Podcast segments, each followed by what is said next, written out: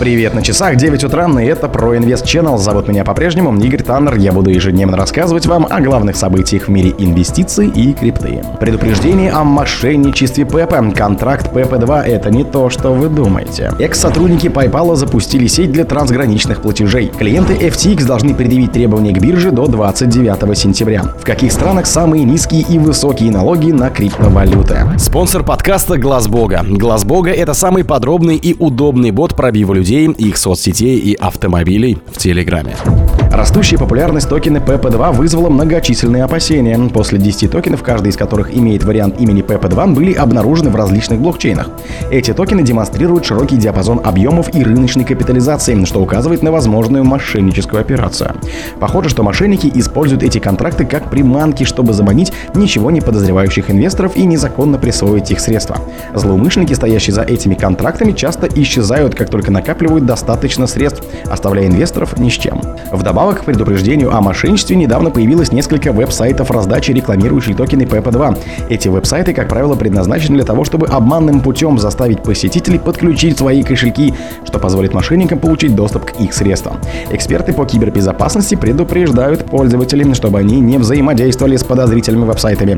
Кроме того, настоятельно рекомендуется не подключать свой кошелек к этим платформам, так как это может привести к краже активов.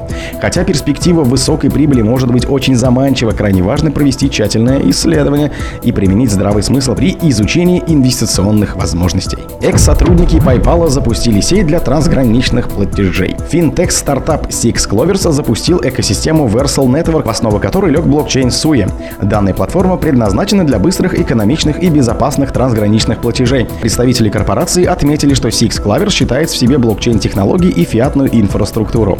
Это даст возможность организациям обеспечить платежи в режиме реального времени в стейблкоинах и CBDC. Для справки, Six Clovers была основана в 2021 году экс-сотрудниками крупнейшей платежной системы PayPal. Стартап ставит перед собой амбициозную задачу – сократить разрыв между Web3 и Web2. Генеральный директор Sui Foundation Грег Сиарунис отметил, наша команда предлагает неограниченную масштабируемость, что идеально вписывается в концепцию Web3.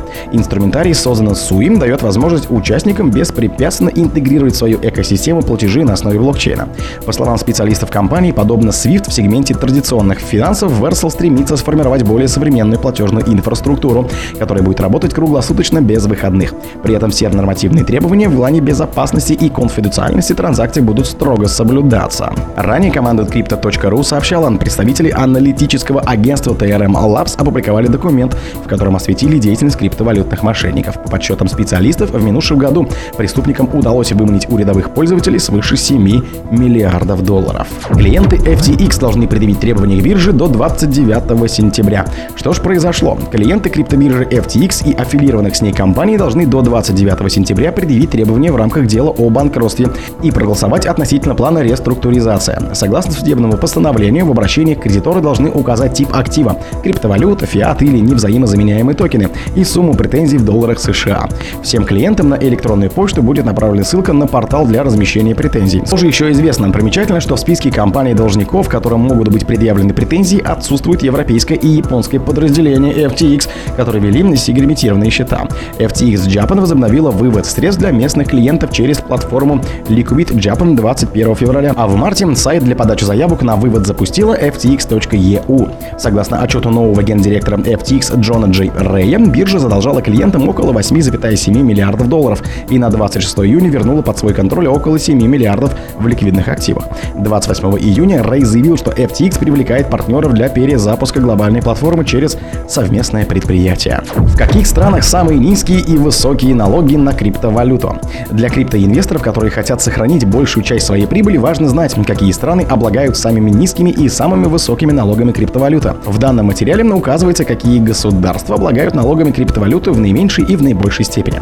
Возглавляет индекс низкого налога на криптовалюту от 1 до 5 классические гавани ОАЭ, Багамских островов, Бермудских островов, Каймановых островов и Сейшельских островов. ОАЕ в настоящее время является популярным местом для криптовалютных компаний и частных лиц, стремящихся к нулевому налогообложению доходов от криптовалюты. В этом году в криптоэкономике США произошли некоторые глубокие изменения. Такие штаты, как Калифорния, Колорадо, Флорида, Пуэрто-Рико, Техас и Вайоминг хотят привлечь криптоиндустрию, следуя конкретным подходам, такие как принятие криптовалютных платежей, дружественные правила и многое другое.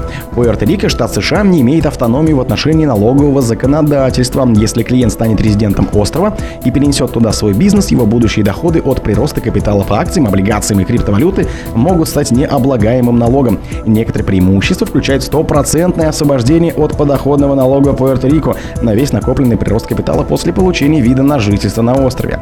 Когда клиент становится добросовестным жителем Пуэрто-Рико, он может получить доступ к нескольким налоговым льготам. Например, физические лица не платят налог на прирост капитала или корпоративный налог в размере 4%. Калифорния – самая высокая ставка подоходного налога в стране – 13,3%. Управление финансовых технологий и инноваций недавно создало отдел криптовалюты, чтобы расширить поощрение, внедряя и пресечь неправомерные методы криптовалюты.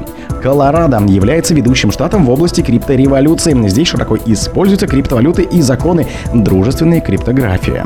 Флорида – дом для многих криптоэнтузиастов. Здесь проходила одна из крупнейших криптоконференций. В настоящее время обсуждается предложение, надеющееся, что государство примет криптовалютные платежи в счет определенных государственных налогов. Вайоминг, он имеет один из самых благоприятных для криптографии правил в Соединенных Штатах и одобрил более 20 законов, облегчающих работу криптобизнеса. Кроме того, государство не взимает корпоративный или личный подоходный налог, что привлекает много криптоэнтузиастов.